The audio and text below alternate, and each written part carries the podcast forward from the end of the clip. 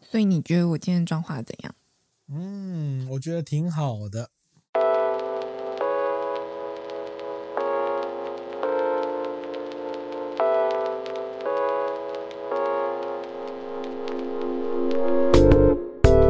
和你一起分享最美好的品饮时光，这里是喝吧葡萄酒，挺好的，好老派哦，嗯、不错怎么那么老？特别好，特 怎别好么那么老的讲法为什么？为？什么突然问起你妆化好不好呢？因为我觉得每一次在录 podcast 的时候，因为我们有那个侧拍的影片嘛，嗯，那侧拍影片就会必须露脸，那露脸我就会想说啊，好，那化个妆吧。但我其实是一个很懒得化妆的人，所以我就会乱化。你也懒得化妆嘛，还好吧？我很懒得化妆，你没有发现吗？我上班不太化妆、欸，哎、我哦天生丽质啊，没没，就是上班不太化妆哦、我那时候，我之前去爬山的时候啊，就是山友们还有问我，就说啊，你平常上班就是呃，就是很花很多时间化妆嘛，或什么干嘛？我就说没有，平常不化。我就是哎特定对啊，因为是爬山不是出去玩吗？出去玩才要化妆吧？嗯嗯嗯，对啊。然后你是不是看我一直在挪这个东西？没有，我觉得爬山要化妆这些事情好像蛮困难的，因为你不很嗯是辛苦。我们那时候就是要，你看，你想、哦，我凌晨一点多起来，嗯，然后我要一边，因为整个帐篷都是暗的，对啊所以，我要一边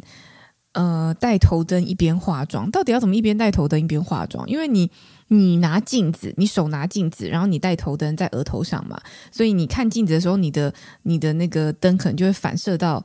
镜子上。哦，然后就还看不到有脸了，可能会，然后还有另外一个部分是，呃，你在画眉毛的时候，你就被被那个头灯挡住，你到底要怎么画？对啊，嗯所以到底怎么画？就就乱画，照 画，就画看看看行不行这样子呃，啊。晚上的时候碰到其他下山来的路人，哦，扑到鬼， 眉毛画错嘛。但应该看不太到吧？因没为有，哎啊晚你的上，你的队友看不到啊，嗯，是从反向从山上下来的人会看到你的脸，然后就吓爆。反正呢，为什么突然讲这个东西？是因为我昨天去拍了一个照片，这样子，就是给人家。哎，你知道近期这种相馆啊，拍那种韩式证件照或什么干嘛？近期非常非常夯，嗯因为大家都要换护照。所 OK，以一窝蜂的大家都去拍照。那拍照的部分，他们现在都是整个包套，包含就是呃化妆啊，整体的这样子，可能妆法，然后再加拍照。然后你就会看到现场都是多半都是女生在拍，然后男性们就在那边坐一排，很像那个就是等逛街的时候等候门的样子这样子幼儿区放小朋友的地方啊，对，然后嗯、呃我就看了一下，就是昨天就就是也是一样嘛，我就去给他拍，嗯、也是含妆法。那对方帮我把妆化完了之后，我就想说，哎，其实他妆也没有下手很重，然后画起来就是不是浓妆的那一种，就也是还还好，就干净干净的样子。但是画起来就比我平常画的样子好非常多，果然是哦专业的还是不一样。好在哪里呢？好在它的，我觉得最主要对我而言的困难还是底妆，嗯，就它的底妆能做的很完整。就是能遮，就是会，就是小痘疤啊，或是呃痘痘啊、红红泛红什么地方，它就是全全部遮起来，那看起来非常完完整这样子。就是它会在不同色块、颜色不均跟凹凸不平的地方把它遮开一总样。之，总之就是是它是画一个完整的妆容，那就是正常这个妆的呃会呈现的样子。那反正我就想说啊，好吧，那我刚好隔天今天又要又要录 podcast 又要化妆，我真的觉得蛮烦的。但是因为平常都乱化，然后有时候就对就是很随便。那你最后后来看 YouTube 影片的时候，都觉得说天哪，怎么这么丑？这样，虽然我也不晓得我今天这样画到底会不会看 YouTube 还会觉得很丑，其实是人的问题。我觉得不错。其实是人的问题，并不是并不是妆化不好的问题。那我想说啊，好，那我今天也稍微认真画一下好了。所以该刷的睫毛还是有刷，对我平常有点懒得刷。该刷的睫毛还是有刷，该画的眉毛还是有画，该上的眼影有上，腮红都有，只剩下口红没有。有可能是我打光的问题，因为我现在看打光的时候，好像你这个下那个那个什么颧骨下的吃到光，看好像有点油光感，嗯，我也觉得哎、但其实不是，是因为灯太近了。好，不要再解释了，不 要再解释了，越解释越伤人，不要再解释了。总之就是这样子。 OK，对嗯然后你今天要分享什么？今天最近我最近在看那个 BBC 的那个纪录片，哦，什么纪录片前？阵子看的，就是强尼喜多川。然后许多川杰尼斯的创办人，我今天要直接跟杰尼斯艺人的粉丝对决，我 对决就是你 呀对决什么？就是你呀、我不又不是我干的， 对决什么？但我觉得这件事情很有趣、哦诶，就是好你跟大家解大释家一下，嗯，解释一下，就是呃，BBC 前阵子拍了一个纪录片上架在 YouTube 上，大家都可以搜寻。然后他就在讲日本杰尼斯事务所，这是一个日本很大的音乐公司，是这样讲。音乐经经纪音乐经纪纪公司经纪公司，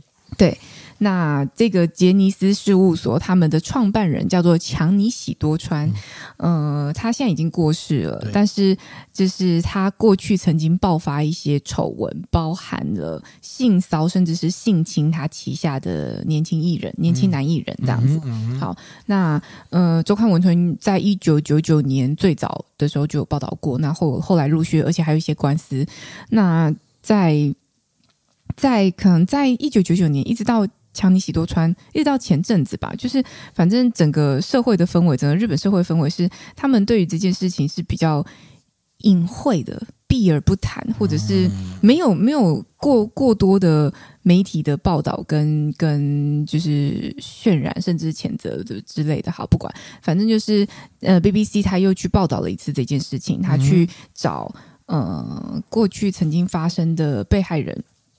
现身说法，或者是去访周刊文春的人。呃，就是去讲一下说当时的状况啊，然后访一下嗯、呃官司的律师啊等等的。那其实那一篇那一篇纪录片，它讲的内容蛮不脱离周刊文春的报道的范畴所以啦，我觉得 BBC 跟了一跟了一个人家二十多年前写的报道，当然，他有去仿现，他是有现在去仿过去那些人现在的状态嘛？有人开串烧店啊，有人在干嘛干嘛这样子。那但是至少他影像化，然后他去问了这些人的想法跟状况。那比较有趣的地方是说，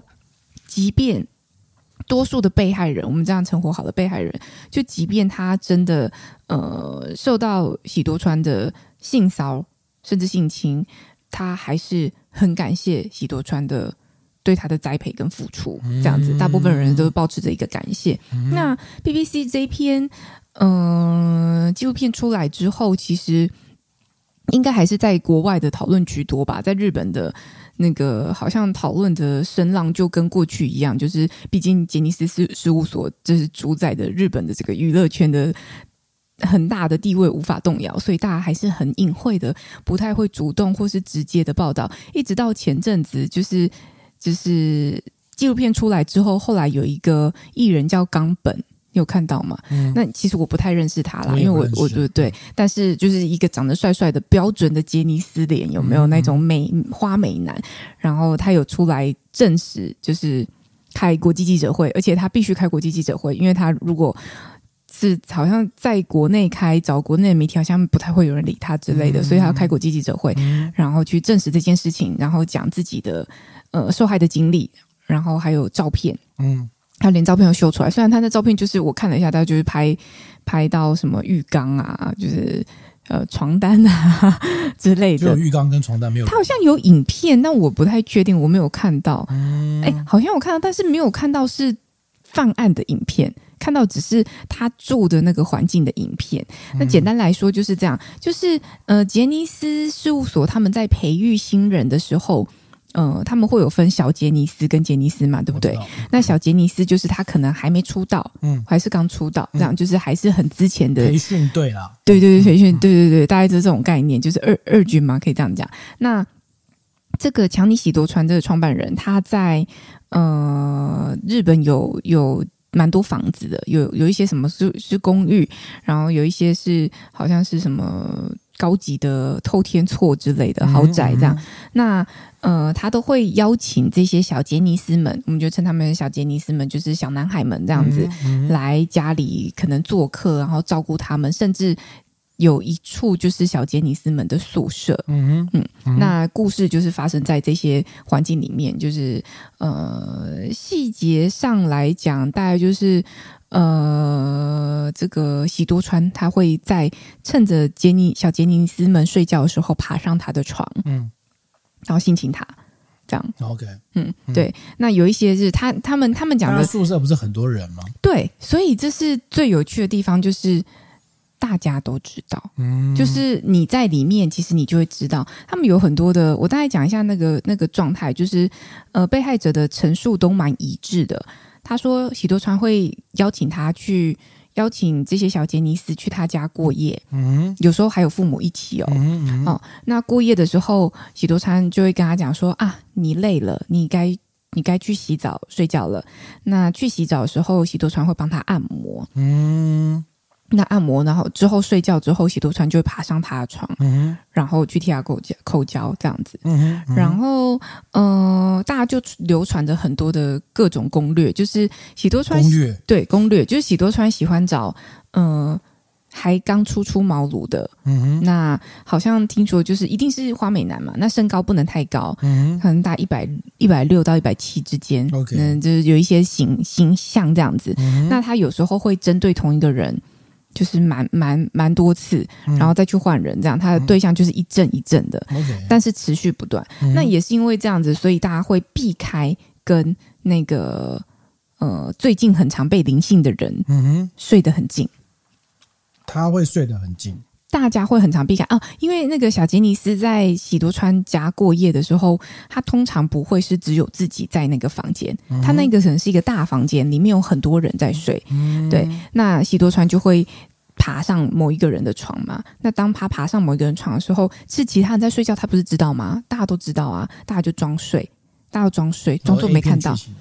很片 A 片剧情。对，而且听说喜多川他还会在开始前先放 A 片，嗯然后给那个。他即将侵犯的人看还什么的，所以大家大家就会流传几个几个招式。第一个，例如说，你不要睡得太可能太靠靠近出口或太外面，嗯，为什么？你挑那个床，就他很容易爬上来嘛。哦， 那再来就是说，最近虎婆的概念，对，那最近他如果哪一个是当红红牌，很常被掀牌子的这个，假设振宇哥很常被掀牌子，嗯我就要睡离振宇哥远一点，免得他爬完振宇哥就要爬上我的床了。 OK，对，这是第二个。然后再来就是，有些人会说，你就多穿，你就穿牛仔裤睡觉。听说有人都只穿牛仔裤，都都一直穿牛仔裤睡觉，啊然后系非常多条皮带 OK 那他就拔不开。 OK，那其实蛮多被害者都有提到，因为毕竟强尼喜多川他是在他是在大概多少四年前去世的吗？嗯他差不多当时他当时去世已经八十八岁，嗯那你就知道其实他年纪已经很大了。那大部分的被害者都有提到说，如果他们要拒绝，其实是可以拒绝的，因为他就是个阿公啊，因为他就是在年纪大的时候才有这样的犯性，好像很，你想他一九九九年就爆被爆出来啦，那当时也是也是年纪比较大了，但是六十多岁，那那持续到现在啊，一直到他他过世，嗯对，那大家都会说，其实你是可以拒绝的，可是大部分的人会有很多复杂心态，你知道吗？第一个可能就是被吓到，不知道怎么拒绝，嗯或者是有些人他其实年纪还小，十六岁、十五岁、十四岁，他不知道发生什么事，嗯所以他不知道要怎么反应。那有些人是自愿的，嗯也有人很想被灵性啊，因为他知道这样他就可以获得强尼喜多川的青睐，他就有机会出头。嗯所以也有一些人是觉得可以忍耐的，那也也也愿意的。嗯那也有些人是，嗯，即便发生了这样的事情，他没有办法，他不会觉得那是一个性侵，他就觉得这是一个长辈的疼爱吧。嗯那他还是会很感谢强尼喜多川的栽培，这样，因为各种各种复杂的心情啦。嗯那在呃后来，就前阵子出来开国际记者会的冈本，他是有明确的表达说。他在进杰尼斯之前，他其实不太不太知道这些事情。如果日本的媒体当时有对这件事情有比较大、比较明确的报道，他不会进去。所以他没有看周刊文春，对， 你可以这样讲。对，所以的确，我们不可否认，的确在呃现在的被害者，他们在评估说大大概有多少人受害，至少都是一两百人啦，因为量很多、很大、时间很长。然后你在你在那当下这样算一算，他们都觉得说这个都是非常非常的呃。出估而已，就是至少至少会有这样的数量。但这这样数量当中，有多少人是可以接受，多少人是觉得很痛苦、受伤？我觉得每个人的程度不一样，就大家的心情不同。真的也有人现身说法说，他就是很期待可以将你喜多川来找我，这样我就可以嗯，飞黄腾达等等所以的。这样就不是性侵嘛，对不对？就是看你怎么怎么定义这件事进情去吧当然。是以当事人的说法为准。嗯嗯嗯，那的确对，那我是不是一下刷掉了五十个人？五十个人吗？嗯，我不确定有多少，但是的确很多。你看，像冈本，他最后他他说他也没有要提告的意思啊，他也没有要就是他只是出来证实，他开记者会，他证实真的有这件事情发生，他想要让社会知道这件事情发生，嗯但他对喜多川还是很尊重的，嗯这是一个很复杂而且特殊的情愫。嗯那另外一个部分是说，日本媒体在这件事情在一开始周刊文春报道出来之后，对于这件事情的隐晦的状态，我觉得导致了后续更多人的受害。嗯嗯，我觉得，我觉得啊，我觉得，我觉得你这个这个这个东西，其实有一个想法，就是撇除未成年不谈啊，就是未成年当然一定是犯罪，不管你做的什么事情，一定是犯罪。但如果所以他只针对杰尼斯 Junior 的才会有嘛？我们不知道还有没有其他的、啊，那现在有讲出来都是那个小杰尼斯。就是小，就是曾经在杰尼斯当过小杰尼斯的人对嘛，，就因嗯为因为小杰尼斯才会去他的宿舍睡哦，嗯嗯嗯那很多离开了欸就不其实会十几岁很多啊很多，所以他们说至少一两百人啊，嗯至少至少。嗯 OK，、所以你看完这个想法是什么？我觉得，我觉得，我觉得我觉得日本的日本新闻记者很丢脸欸呢、哦，体育系，因为你你你后来你从一九九九年到现在，现在是二零二三年了，这段期间内，你说如果是自愿的，我觉得就算了。但是的确有些人他说他真的不知道这个报道，他没有听说过这件事情，然后他最后发生这样的事情，他感到很受伤。那这难道不是新闻新闻媒体难道不需要负一点责任吗？好像因为整个社会他们就是不讲、不想讲、不敢讲啊。推给媒体好像有点怪怪我的。不是说只有媒体，但是我意思是说，你身为如果你今天是跑这个线路的记者，如果当初你写了这个报道，你是不是有机会阻止比较部分的人受害呢？嗯，那如果你用这个角度来，你想，如果是你今天假设你是这个线上，假设你就是跑跑娱乐、跑跑就是音乐圈的新闻。你明明可以写，你知道，而且搞不好你有收到相关的讯息，可是你最后选择你不写，那后来陆续又这么多人受害，那很有些人受害，明确的表达跟你说，嗯，因为媒体都没有报道啊，所以我自己真的不知道这件事。如果知道我不，我不会，我不会加入小杰尼斯，我就不会发生这些事情了。那你不会觉得说自己会受到一些谴责吧？就是我当初为什么没有再勇敢一点吧？嗯，当然，我觉得不一定是个人，很有可能是整个。比如说，你说报社好了，很有可能是整个公司的压力，就是我们不可能去报道强尼喜多川的丑闻，因为我们这样会被整个杰尼斯事务所封杀，我们可能再也访不到他们家的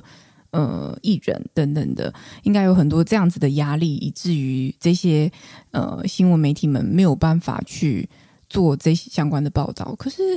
很遗憾啊，就是因为整个社会的姑息，然后嗯、呃民众们好像也觉得还好。就是就是 BBC 去访路因为人啊嘛毕，竟受害的是男生嘛，对，如果就今天是受害的是女生，就另外一回事了。对，就是在所以有在一些保护伞在里面。啊没错，就在一九九九年那个时候，他们说当时日本的法律其实是对于这种性侵的被害者的角色是没有男性的，就是他们在的法律上面的规范好像是只有针对女性的保护，嗯所以他们也没有办法，当下的当时的被害人是没有办法提出任何的，就是呃，就是对，就是他没有办法采取什么样的法律法律行动，而且日本社会对于同性这件事情，他们还是会很，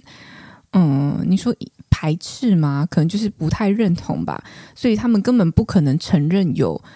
年长的男性去对年轻的男性做。性侵的这件事情，因为不会有这样的感情，对他们而言，嗯嗯，我觉得这个事情可以拆解几个层面来谈呢、就是呃，我们呃，我我你就你刚刚描述的点，就是说那个时候的日本的法律还没有这样的的的逻辑。假设没有的话，假设没有的话，那我们用现在的观点去谈一个过去发生的事情是否成立？现在的观点去谈过去发生的事情，所以你是说，哦，那过去发生就让它过去嘛不？是，但你它你后来你这是个继推续在发所生以啊。这个推论到极致，这个推论到极致的点就是，如果我们现在用一个现在的法律去推论战国时代发生的事情，是不是成立嘛？没有什么成立不成立的问题啊不。是因为因为因为因为法律的演变这件事情，其实它带有一些社会普遍的价值观嘛。嗯哦我我我先声明，我要跟杨耀一样，怎样我？要先声明，和我也谐续名，对我也觉得这样做法是有非常道德、非常大的法律跟道德问题，嗯就是它其实有点没有保护未成年，然后违反意愿，我就完全认同这样子。嗯，但如果放在你用一个现在的法律的观念去探讨过去发生的事情，我觉得这个是值得讨论的问题。我们没有要用现在的法律观念去探讨过去发生的事没有，你情。刚刚因为你刚刚提到，那个时候的法律对于男男之间的性侵的问题是比较不完备的嘛？那我所谓不完备，我就直接翻译成说，可能搞不好那时候根本没有这样的性侵的观念。嗯嗯嗯，那现在一定有。那你用现在的观念去推，那个时候喜多川做的东西是错的。等一，下，你讲的是观念还是法律？都是都是，因为那个时候你你刚才讲的是，因为没有那个法律，也没有那个观念啊，对不对？但这是两件事。那我们先讲法律的问题嘛。嗯哼，那那你觉得这样有成立吗？你不用二零二三年或二零二二年的时候去推论他之前做的事情，没有啊，这个跟这个跟成立，你要成立什么？成立他是否是否犯罪吗？对啊，在那个在当年那个时候，没有罪可以去定型他，哦，嗯那嗯对对嘛，就是代表那时候但的是法律认为这个不是犯罪嘛，但是对当时日本的法律，但是嗯但是他因为呃那个杰尼斯事务所他们有去告周宽文春诽谤还什么的，当时有告啊、对，那后来是二审是周刊文春胜利了嘛？嗯因为法院认定说什么他嗯、里面的指控十项里面有九项都是事实，嗯那也就是说事件的发生是事实，嗯他没有办法用法律去定罪也是事实，但是这没有办法影响去掩盖他的性侵也是事实的这个事实好啊，，我推翻你另外一个观点，就哪是个观点？就是在民事诉讼里面谈的，我不知道他谈的是民，不知道他提的是民事还是刑事，在诽谤罪里面啊，通常对于新闻媒体，哦我们我们同听听众有些日本学者，我们讲谨慎一点好了，如果有错请编哈。对，就是就是你去推论，你去论证说这个人的说法是不是诽谤，对于新闻媒体来说，他只要善证查证的义务，根据他的所见所闻推定为真，就会是就无罪。嗯哦，但至于这个事实到底是不是真的事实，是有一段距离的。所以你可以认为那可能不是事实？没有，我觉得，我觉得，我我当然提到说，嗯，但你知我道当时杰尼斯的回应是什么吗？今天是回去不回应啊？不是，那在法院上面啊，嗯他呃，法院去询问杰尼斯说，那如果这些不是事实，为什么这些小杰尼斯们会有这样的指控？嗯在当时的嗯案子的时候，嗯他说我不知道。嗯，哦，这这个很合理的，这个这个这个谢者之词啊，这个我觉得可以合理。不过我我我觉得他谈啊，就是说，呃，就是这个问题会涉及到说，用现在的观点去探过去的观点是否成立的问题，涉及到嗯细、一些细部上的法律的争议问题。摇头是，我没有要用现在的观点跟探跟你探因为讨因过为去他发现在生，发生的事情是现在嘛，没有，因为他故现在报道事是情现在啊他事情是发生一直持续到现在，啊他并不是只是过去发生就不不结不不束不了。不不不，我我觉得这个推论是这样，就是从一九九九年被周汉文生报道，周汉文生被告之后，一路以来到底有多少人参与这件事情里面，当然都是一个推估。但是冈本进去的时间是嗯二零一六年，啊、o k 也没有问题嘛，也没有问题。就是他，我们推论说，从一九九九年发生这个事情，然后二零一九、二零一六年的时候有一持个续还发生。你不能说持续啊、因为你不没有证据嘛，因为他一九九九年被报过一你次，也不能，你也不能，所以我们用无罪推定的原则嘛，这很合理吧，对不对哈？当二零一六年有一个新加入人进来之后，他发生有遭遇类似的事情，然后他的作证支撑说他的身边的伙伴，包括他自己，可能都有发生类似的状况，对不对？所以一九九九年那个时间，你到二零一六年，二零一六年到他冈本，我不知道他什么时候离开，但是他这段期间可能在吉林斯都有发生过类似的状况嘛，对不对？好，这是一个状况嘛。那这个状况里面呢，在这个强尼喜多川他过世之后才被报道出来，那才被报道出来。没有，他其实当中陆续都在一直有啊 BBC。才被报道出来啊，哦，因那为在日是本那媒是体没有因报为，道嘛，对不对？嗯嗯嗯那 OK 后来杰尼斯最近也有发一个声明谈到这件事情，嗯哼你知道你有发到这件事情吗？他们他们他们讲很泛泛，没有讲什么啊他们就是有承认有这件事情，他们的说法叫并非没有问题。啊！冈本是二零一二到二零一六年，好对，他说并非没有，就是现在因为现在杰尼斯的事务所的这个负责人是他的侄女儿，嗯嗯嗯，然后他有提到说这个第一件状况是说，因为喜多川已经死掉了啦，所以我们第一个很难确认所有的事实。哦，那第二件事情就是说呢，这个呃，他们会找一些外部的专家跟这个就是外部人士来进行一个咨询啊，就是说对这些员工跟在职的演员进行咨询。然后来看一下说这个实际上问题的状况是什么。嗯、然后，但是因为还要考虑到个人隐私的问题，所以这个东西是没有办法直接公开的。但他其实有讨论到说，他觉得这个他们认为并不是认为这件事情没有问题，因为他们过去在 BBC 报道之后很长一段时间都没有没有回应嘛，对不对？嗯，所以他就认真的展开调查。那我觉得是这个样子啊、哦，我觉得是这个样子。因为我觉得啊，对于事实的还原这件事情本身，在报道上的做法就要蛮谨慎的。对，因为你现在看了一个 BBC 的报道，你当然会推论成说，啊、大家把它扩张的很大啊，就是说，他可能从一九九九年开始就一路以来，每一个杰尼斯 Junior 都有碰过类似的问题。我觉得这个还有待商榷，还需要查证啊。这那这你同意吧？这你同意吧？我问你好了，嗯，你觉得他到底有没有做？我不知道，因为我没有看啊，对吗？你看，我没有看啊、这就是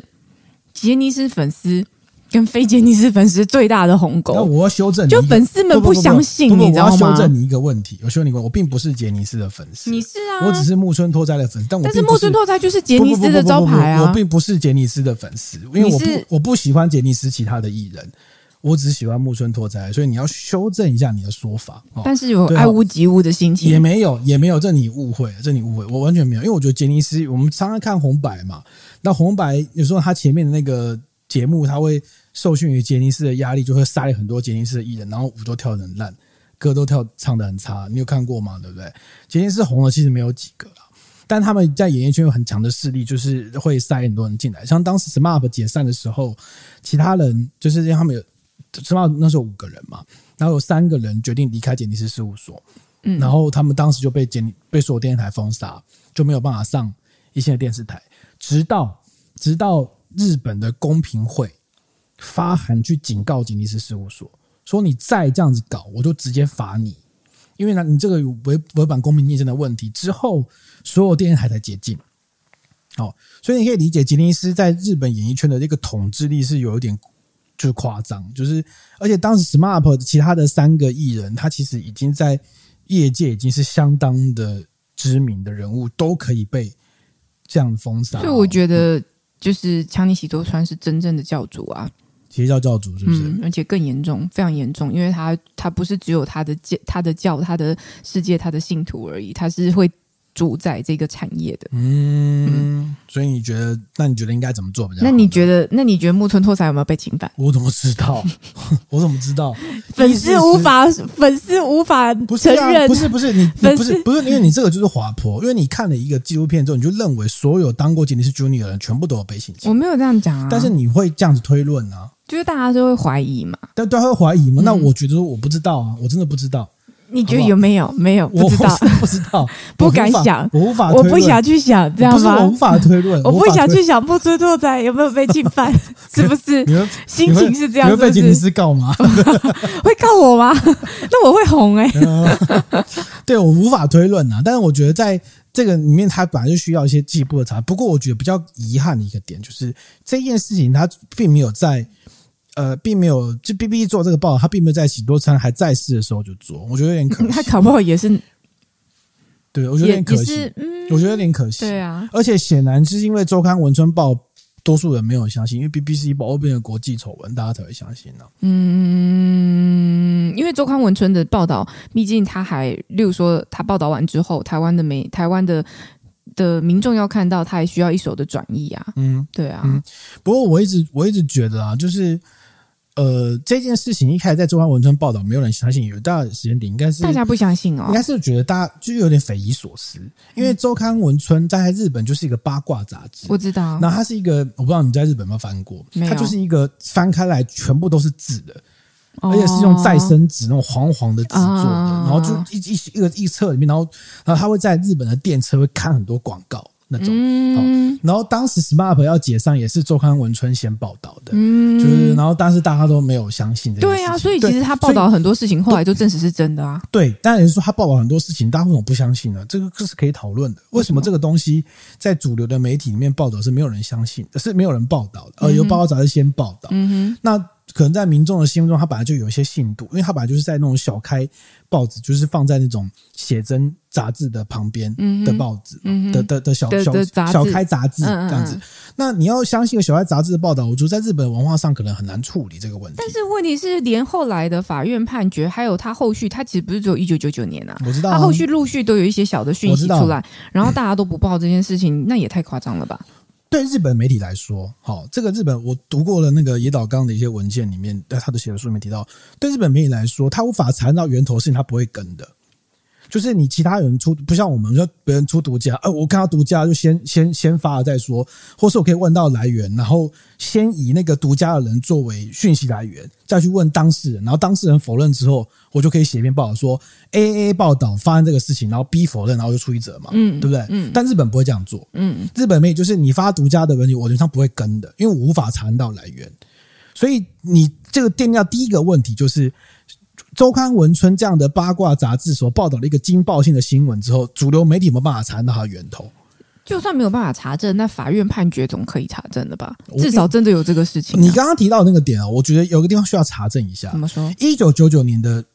案子，怎么可能到现在还在二审？所以他应该没有没有他定验结的束了他他应该有定验了吧二审定验二审那定验验的结果是，如果定验的结果如我刚刚的描述是这样子，嗯嗯如果刚刚的描述是说，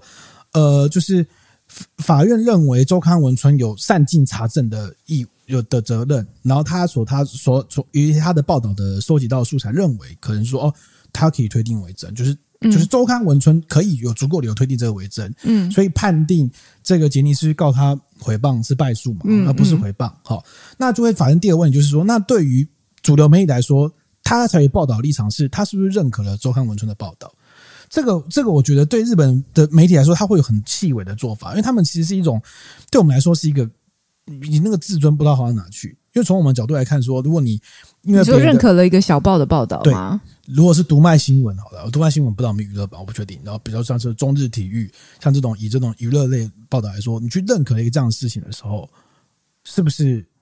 有有对啊主主流媒体大报是不是有损他的威名？如果如果纯粹是为了这个有损威名的这件事情，让整个主流媒体对于这件事情隐而不宣，导致后来更多人受害，你不觉得这件事情很可疑吗？再推导，再推论第二个问题哈，再推论第二个问题就是那个冈本他这样子谈论这个问题，我觉得不公平啊，为何我觉得不公平，因为因为你说因为不是人已经死了吗？不不不不，因为你谈论的点是认为说，因为媒体没有报道，然后所以我进去之后不知道这是一个地雷，类似像这个样子，嗯所以我怪罪媒体。他也没有没有说怪罪， 但但有但他媒体觉得是这责个任是的媒问体题嘛，啊问他的，这个是嗯在记者会上面，我忘记是是是读卖还是哪一家日本媒体提问的。嗯，问日本记者问他说：“你当时知道这件事吗？嗯那如果你知道这件事，如果媒体有报道知道这件事，你会去吗？”哦，OK，那我回过来问嘛，我们在做记者的时候也常常碰过类似的状况嘛，就是会有一些你的朋友会指责你说，为哦什么这个东西你不报？为什么这个东西你没写？你碰过吗？啊嗯那、事实上有没有写？有啊，对不对？嗯事实上大家有没有在写？有啊，啊是谁没在看？那、啊日本有写吗？不是，那我就反过来问你，那 BBC 为什么会知道这个事情因为周刊文春有写啊。啊？那奇怪，那 BBC 知道为什么你不知道？你要是你要进去这个杰尼斯，还是你是别人要进去杰尼 斯？你觉得他应该自己本身要善尽查证义务，是不是？我觉得他的家长要善尽这个义务，因为他进去之前是未满十八岁的。有些家长啊、是认同这件事情的 OK，那他就觉得你最好被对喜多川碰到。对，那就反过来变成是反过来变成是说，那是家长自己的心态不没正确有，嘛。我觉得就是整个社会的变态的氛围啊， 听不起来不是不这样，。我觉得这这个事情，实际上有一个保护伞，就是它其实是男男这件事情是在社会上是有保护伞的啦。如果今天是男女这件事情的话，我觉得事情不会长这个样子。对，所以他还牵扯到了这个社会的普遍的价值观跟观感，对于男男这件事情的不相信，而且日不本认现在同同婚还没有合法化吧？应该没有吧？对啊我们应该只有我们吧？对啊亚洲不是只有我们吗？对啊还有其他人跟上吗？嗯就是在社会上的理解上是会放在那个社会上环境会有一些不一样的理解啦。是就啊，它可能是一个结构性的因素，就是说整个社会对于这件事情的想象跟法规最后长出来的这个样子。我觉得这个是可以用这个方式去做好讨论的。啊好好，不要记，不要记，我没有气，不我要没有，我没有 气，我没有气，我没有气。我只是，我只是在觉得说，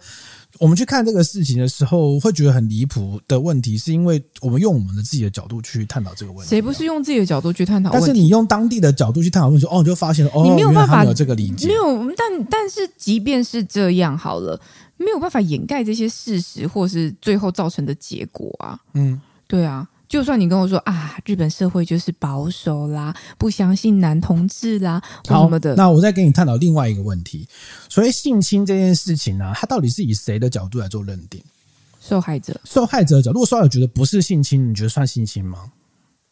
应该是不算吧？不算嘛，嗯对不对？那所以他在但访他有可能嗯，当下不觉得那那是性侵事后觉得是吗事后觉得是那你知？道事后觉得是性侵是谁说让他觉得事后是性侵，你知道吗你？说社会观感吗？是社会管管造成的结果。嗯，而这样的罪其实应该比较轻的，这个我们在恐龙法官的时候有一波探讨过。但如果是这样的话，那我们可以合理推论，像社里教那一些，他们他们全部都是事后、欸，他们当当然啊多不多数都是事后，当然当然，所以当然那当那然啊那所以所以法官在判案的时候，这个事情是非常不容易的啊、因为在性侵的分里面，暴力胁迫用骗的，跟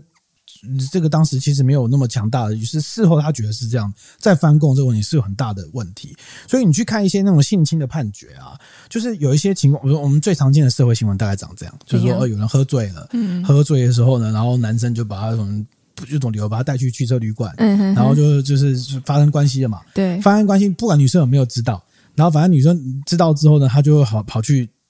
报警，对报警嘛。对这个法官难度就很高，因为他从他的可证的迹象来判断，搞不好看起来很像是自愿，嗯所以他就要判断说，第一个这个女生是不是不省人事，所以他要透过什么监视器啊、嗯旅馆柜台的那个证词啊，嗯来判断说她当时这个女生到底有没有意识，嗯然后再判断说这个女的她事后有没有发生一些被性侵的症候群，比如说有没有做噩梦，嗯有没有身心状状况出现，有没有跟朋友哭诉，类似证据，嗯推论她当时是不是违反意愿，嗯，因为。男生来说，一定说哦，没有啊，当时他自己怎么样，他自己怎么样，我也是被迫，哦、我也是，男生通常会这样讲嘛哦， 对啊，好是没有，是他拉了我进去干嘛干嘛之类的啊。然后法官就要从这些基证去推论说，哦，那那有没有可能诬陷说，哦，这个人就是这个男女女生男生从来没碰过，所以他不认识你，他没有诬陷你的理由，嗯，哦，没有诬陷你动的理机由嘛，从动机没有动机，对，这就跟哦就跟就是他们在问说对为什么周刊文春要诬陷你的？我跟你讲，到时候候也有反过来的例子，也有同样的状况呢。法官最后发现说，一开始就法官就发现说，隔天早上你们还一起去吃早餐，嗯嗯嗯，哦、就显然跟被性侵的状况不一样，嗯嗯嗯，哦，然后呢，可能隔一阵子才突然责怪说你当天为什么对我这样，传讯息给 对方，然后然后男生就说哦没有没有，你这不好意思，然后法官就会推论说哦你这个讯息事后才传啊，当下没报警啊，结果你当天隔天还跟人家吃早餐，看来行为正常，所以嗯就推论、不是啊，对嘛？所以对法官来说，要判断那个时候的状况呢，我觉得喜多川这件事情唯一一个最重要的争议，嗯，就是他针对未成年下手。我觉得最重要的争议是这个，就是未成年对以台湾的法律来说，我相信日本也差不多啦。但是我知道有日本的法律学者，请告诉我正确的说法啊。未成年的情况来说，是不是任何情况都没有什么同意发生关系的的问题？如果我如果日本的情况也成立的话，那这个完全没什么好讨论，就是他完全不管你违法，不管少男能有没有同意，对，这不是男女的问题对，啊，就是你只要未成年，我觉得都在犯罪的范围内，嗯对吧？嗯嗯嗯，但如果是他成年之后，然后之后发生的状况，我觉得这个事情最遗憾的就是当事人已经死掉了，所以没有人可以推论当时发生了什么事情。你现在只有被害人的那一方，嗯，那怎么办？没有啊，在过去他也曾经当事人有出来讲，只是比较少啊，呃呃其实现在也不多了，呃，不是啊，那那这个事情应该反过来变成说，当时中华文生报道这件事情，那为什么没有任何被害人去控控诉这个问题？就是你告提告啊，因为你这样变成是一就是个回到我们刚刚刚刚前面有讲到，当时的法律的部分其实是不认可有这样子的事情发生的、啊不。认可那侵权行为， 啊不不，就侵权行为啊，侵权我不知道行为那个法律啊我不知专家可以道给我们我不知意道，见对对对，我们对哦不是法律专家，啊对对，所以所以我会觉得说，就是当事人已经过世，因为在刑事犯罪上就是不起诉啊，因为当事人已经过世了，嗯你做完就不起诉。所以他们，所以他们其实并不是要那个啊。我觉得当事人已经已经走了，那已经释怀了，对啊，被害人已经释怀了也不是释怀，就是我觉得他们要的要的只是一个公诸于世的真相，而不是我要透过这个真相再获得什么东西，因为也获获得不了什么东西，甚至他们还是会呃赔偿啊，就是可以赔像偿以冈杰本尼斯事务，所冈本搞不好说有他赔没有偿要责任啊告啊嗯，冈本说他没有要告，不是吗？我为什记么得为，什么大家都不告啊？因为他们还是很感谢喜多川那的这栽个人培应。该不在，还在还在演艺圈吗？我不确定，哦我不 OK 确定，对嗯。但是但是多数的人，我我看到包含 BBC 的纪录片，包含后来 BBC 纪录片结束之后，周刊文春又接续报道，嗯，他又接续报他道，跟又了自己出现他了跟六个他跟了自己的独家，之类的，然 后对感谢 BBC 跟 进他们一九九九年的独家然。后我们再来这样子。对啊对，那其实多数我们现在看到多数的有证实这件事情的人，他出来讲说，他都说他还是很感谢喜多川的栽培。你这样让我好奇，我就想要去搜寻一下日本的主流媒体对这件事情的报道。好，啊，那麻烦你对啊，就下这次个啊再请你再请你分享给大分享家。对啊 OK，对啊，好真的，嗯，好，这是我们今天喝到的这支这个干嘛？功夫怎么这么 Girl？跳？怎么这么跳？太跳了功夫啦，太跳了。嗯，我觉怎得么好像样也蛮应景的，针对你的你主说题功夫吗？ 为什么功夫很应景？功夫 girl，对为，什么功夫 girl 很应景？就是哦，不管，反正我觉得有主题很像哪里呀、对嗯哦哪里应景？不懂。好，好，我这一集要分享的这个葡萄酒的部分呢，哎，我觉得大家后面这后面讲到葡萄酒好奇怪哦，他超级有一奇种不怪，太在舒服边的感觉哦在。边喜多川喜多川，然后讲葡萄酒，好超奇怪。有分享两个我觉得蛮有趣的葡萄酒的东西。什么？第一个就是我们现在在 p a r k e t 上曾经聊过，说这个这个那个香槟，哎香槟、法国的香槟区，它对于这个产地命名非常的管控严格。嗯然后世界上只要很多国家，如果你有生产挂香槟的字，我就告你，嗯告你。嗯嗯嗯只有少数几个国家没有嘛，对吧、嗯美国啊、俄罗斯啊，对吧、嗯，但是那时候我提到说，只要在欧盟地区有挂香槟的，都会被处理到嘛，对不对？嗯，那如果我去其他国家买香槟的东西寄到欧洲国家会怎么样吗？不行吗？我只是买对方香，对方的，例如说我去美国买一个他写的香槟的东西，这样然后寄回来啊，，OK 不行哦。比利时的海关呢，最近在海关查扣了一批美乐啤酒。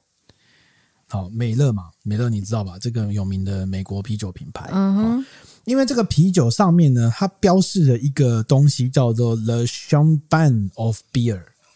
嗯就哼，是啤酒中的香槟。嗯哼，它在这个这个啤酒叫做 High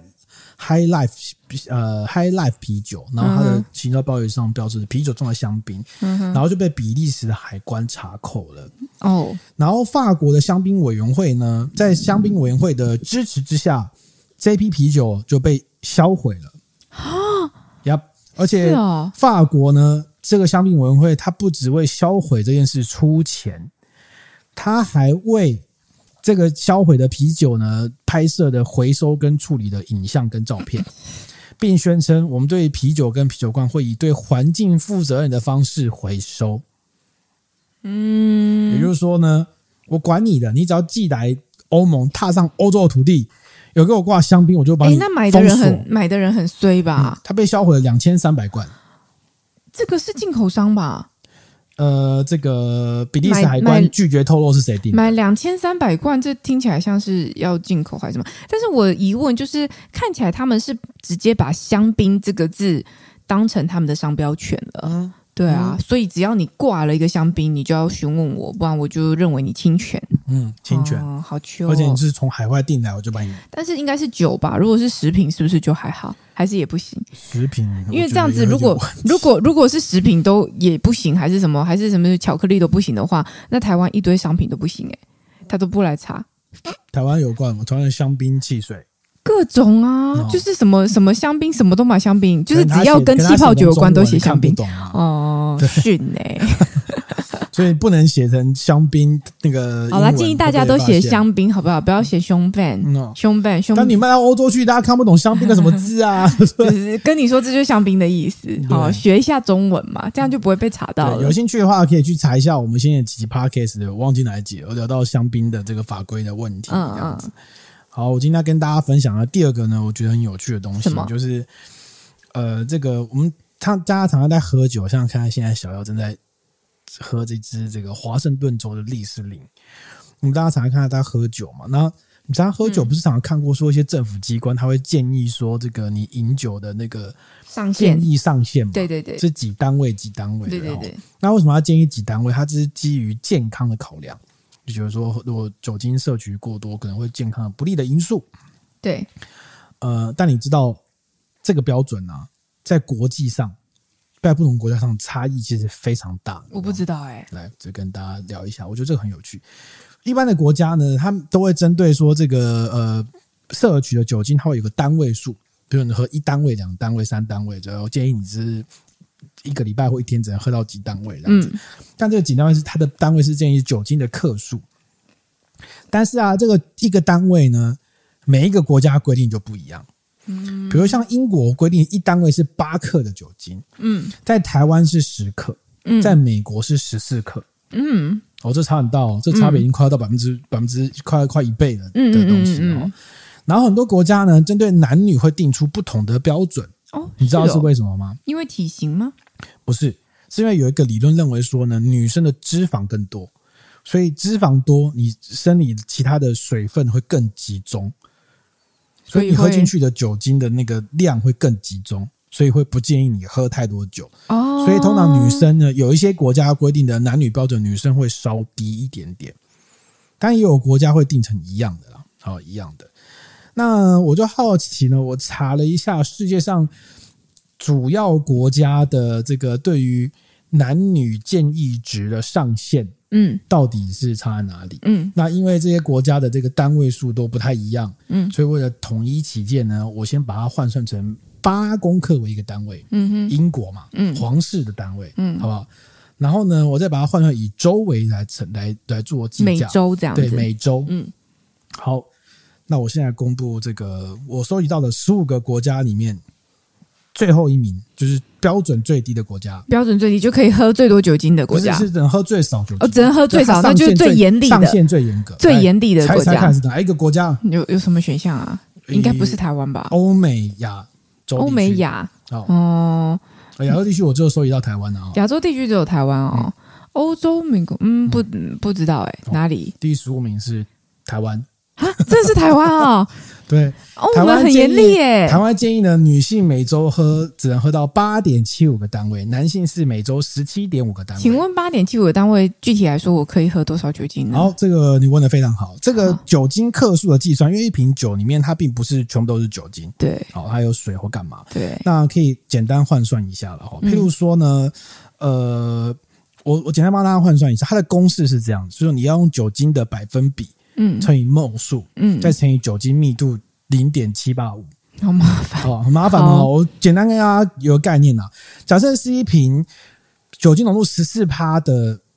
葡萄酒，对半瓶装，对，半瓶装，半瓶，你就说七，我先，哦，算三百五十 ml，三百五，五，三百五十 ml 好了嗯它大概是呃四点三个单位，就是四点三瓶这样。四点三个单位酒精克酒精单位，也就是说呢，哦你像我刚刚讲，台所湾以女就性喝一瓶就没了哎、没有没有，台湾建议每周女性是八点七五个单位嘛，对啊，那你半瓶的红酒是四点三，也就是对说啊你大概就一个礼拜可以喝一瓶。对啊，就14%的红一一个礼拜只能喝一瓶哎、对对对对对哇，那我超标啊，对，这一将定超将标近，一瓶六百四十 cc，这超。标哎、超那标男超标生呢，可以喝到一瓶半，大概一千两百五十 cc 哦，红酒的部分，一个礼拜哦。所以我要处理一下我的脂肪，让我脂肪量降低，这样我才可以喝多一点。哦，你这样讲也是对啊，呢这样我就可以哦逼近男性的标准也了。是呢哈嗯。好，在第理解十四名嗯，啊是澳大利亚好，澳大利亚就差很多他了们。这么多嗯酒，澳大利亚呢，它的男性跟女性是一样的标准，一样都是十七点五，跟台湾是一样，但是它的女性可以喝跟男性一样多。嗯，果然是因为呢， 我不知道为什么，嗯什么？我因不知道为什么？ 我不知道为什么，对对对，好。然后再来呢，我说以男性来排啊，再来是英国，就英格兰、苏格兰跟威尔士是每周十四个单位，十四哦对，，男女都一样，嗯十四个单位，也就是说他可以喝到，呃，他可以喝比台湾少一点点，对，大概是一哈，瓶，比台，湾少因为台湾男性可以喝到十七点五啊，啊，所以哦它也比较少哎。可能因为对，就他们真的是酗酒问题比较哎，严重。奇怪，你不是最严厉的放最后面吗？哦，我是啊是因为哦女就性女生最低，女生女最生低最在低八点七五，对，哦，好，我再快速跟他。西班牙，嗯西班牙男性可以喝到二十一个单位，嗯，很多吧？那西班牙呃二十一个单位其实蛮多国家哦，西班牙、奥地利、葡萄牙、德国都是二十一个单位，嗯二十一个单位大概比台湾多了四个单位，有时候它可以比台湾在男生再多喝半瓶红酒，所以他一、嗯一个礼拜可以喝到两瓶酒精浓度十四趴的红酒，哦，这样算多吗？也不算多哎、不算多你啊看你都喝多少？其实我喝我算我后来我算算，我其实差不多，真的吗我？其实差不多。对你说台湾标准吗？对，台湾表我其实差不多，对对对，好，不是吧？一你瓶到有喝两瓶 whisky 耶、一个礼拜一瓶到两瓶，哎没有，你喝 whisky 就饱了。好，那你知道我很久没有喝 whisky 了吗？没有，你昨天才喝。因为昨天那瓶是最后剩下一点点而已，嗯所以让我之前很久都没有喝了，对对嗯，反正都没有在注意我。好，哪没关系有？？好，再来乱是讲。再来是这个，再来比较高一点，这个希腊、西匈牙利跟希腊跟匈牙利，嗯他们的这个我不知道为什么匈牙利给了一个呃希希腊给一个 range，就是希腊可以喝十四，女生可以喝十四到二十一个单位，男生可以喝二十一到二十八个单位，这么多、哦嗯听起来很多哎、也就是说它大概是比台湾再增加一瓶的量，嗯，很奇怪 哦，很需要喝很。奇怪哦。那男生可以喝到二十八个单位左右，嗯哼，然后再来是我们再讲一个比较知名的，好了，嗯哼美国。美国，美国男女性落差很大、欸，可能女生真的比较胖，是不是？嗯，女生一定脂肪比较高的啊，女胸她的部女性只能喝到十二点三个单位，男性可以喝到二十四点五个单位。嗯哼，虽然也是比台湾多啦，但是明显他跟他男女的差别可以差到一倍。嗯，对啊理解。好，再来是法国，法国疯，死欸、嗯，法国可以一直喝疯，死一直喝，一一直直喝喝。法国就是这个单法位国是加 N, 第一名吗加 N 不是不是 加 N 啊、法国男生可以喝到二十六点三个单位，大概是已经是台湾的再多一半左右。嗯，女生可以喝到十七点五单位，大概是台湾的女性的一倍左右，哦，对，所以她一个礼拜也就喝两瓶啊，女差生。不多，差不多啊。啊，然我后这个礼拜喝有点多哎、哦好，你继续那，是你个人的问题。 不好意 思，哦我检讨。然后再来是意大利，嗯，意大利夸张哦，意大利每周可以男性可以喝到，喝啦呃，女性可以喝到二十一个单位，呃，这算是比较多的哦。嗯男生可以喝到三十一点五个单位，